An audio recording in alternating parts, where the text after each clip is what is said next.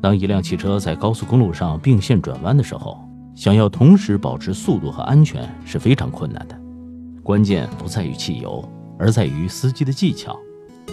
这个技巧就相当于我们在做生意的时候需要钱以外的能力。除了原来我曾经说过的放低自己的姿态，挣钱要像孙子，花钱要像大爷之外，钱以外的能力究竟是什么呢？我再说两种。先来说价值观。在你没什么钱的时候，钱是个数量上的概念；而当你有了一点钱，要挣更多的钱的时候，钱的多少反而会被放在第二位。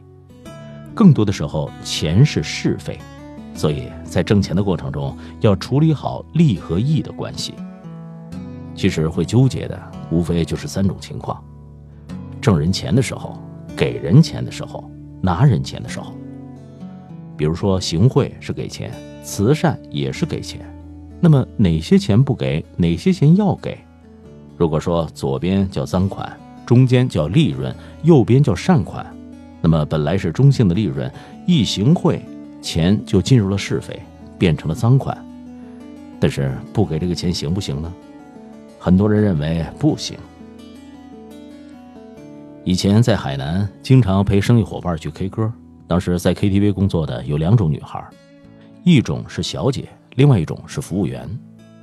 我问服务员：“人家一晚上挣四百块钱，你端盘子一个月也挣不了多少，你怎么不干那个？”服务员生气的说：“我们不是那种人。”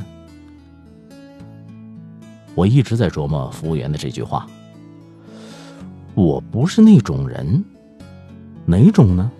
生理结构都是一样的，那不一样的就是观念了。”所以这句话的意思应该是，我们的想法不是那样的。由于想法不同，所以就算天天看见那么多钱在眼前晃，人家也无动于衷。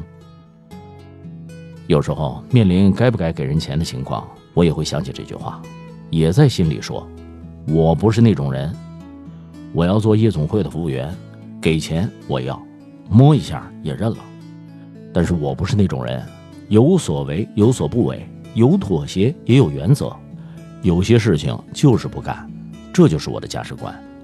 我对金钱是非都有自己的看法。我们一路奋战，不是为了改变世界，而是为了不让世界改变我们。所以，第一个钱以外的能力就是价值观。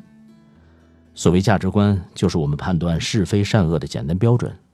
之所以做这件事儿而不做那件事儿，之所以这么做而不那么做，决定你的选择的就是价值观。我们在研究马云是如何成功的时候，不要看他成功的案例，而应该看他是如何做微观决策的，是如何判断细小的是非的。比如在集团上市的时候，有些人会自己拿下百分之七十的股份，而马云只拿百分之五，这就是他的价值观。马云老是谈价值观，大家都感觉这个话题有点虚，但我要告诉大家，这是真的，这是保命的本事。如果你不明白这一点，一不小心真成了那种人，那只要一有风吹草动，你就会紧张，可能不知道哪天就归零了。我曾经去监狱探视犯人，有一天我发现监狱的墙上都记着分儿，我就问监狱管理员这是什么情况。他说这里的人每天的劳动都会有积分的，比如倒水，一天五分，一个礼拜五天就有二十五分，但是，一旦有一个动作做错了。当天的积分就归零。一个星期劳动的最后一天，哪怕是最后一分钟，只要有动作做错了，那这个礼拜的积分就归零。这个月的最后一天，一个动作做错了，这个月归零。这一年最后一天倒水烫到别人手了，那这一年的积分就归零。只有连续三年没有归零过，一点差错都没有的人，才能申请减刑。后来我才明白。我们的生活当中也有很多这种归零的情况，只是我们没有重视。比如现在很多贪腐的官员被抓起来，相当于他这一辈子就归零了。明确钱的是非，知道什么钱该拿，什么钱该给，实际上就是要明白，要想把企业持久的经营下去，就要小心一点。一旦做错，我们就会归零。在一个公司中，大事小事是相对的。但成败是绝对的，归零和不归零的差距很大。所以一定要研究钱的是非，不要因为企业规模还小就忘了这件事儿。当一个企业已经发展的不错的时候，实际上也面临着更大的挑战。这个时候，钱以外的第二个能力，就是你能不能正确的判断未来。我在公司已经做了二十五年董事长，没有做过一天经理，而且我发现我能做的工作并不多，但是很费神。我就做三件事儿：第一，看别人看不见的地方。当一个企业正常发展的时候，看不见的地方包括了风险、机会，很多在当时还不知道的未来变化的趋势。所以我经常说，我要和神和先知做邻居。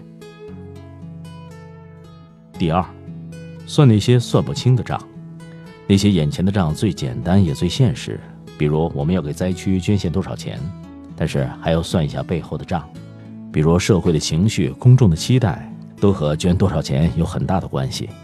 还有更复杂的账，比如我们要找一个合作伙伴，可能有五个人站在你的门口，他们都可以给你投资，其中有土钱、洋钱、有笨钱、聪明钱等等，你选谁？其实这种能力就是在算不清账里面找到算清楚的方法。第三，做别人不愿意做的事情，比如履行企业公民的责任，去救灾、去做公益，这些事情是经理人不太愿意做的事情，因为又耗精力又要出钱，所以董事长就要做他们不做的事情。不管是价值观还是对未来的判断，这些都属于钱以外的能力。其实非常难掌握，并不是说花了多少钱就能够获得这个能力，而是要通过长期的积累和研究去主动学习。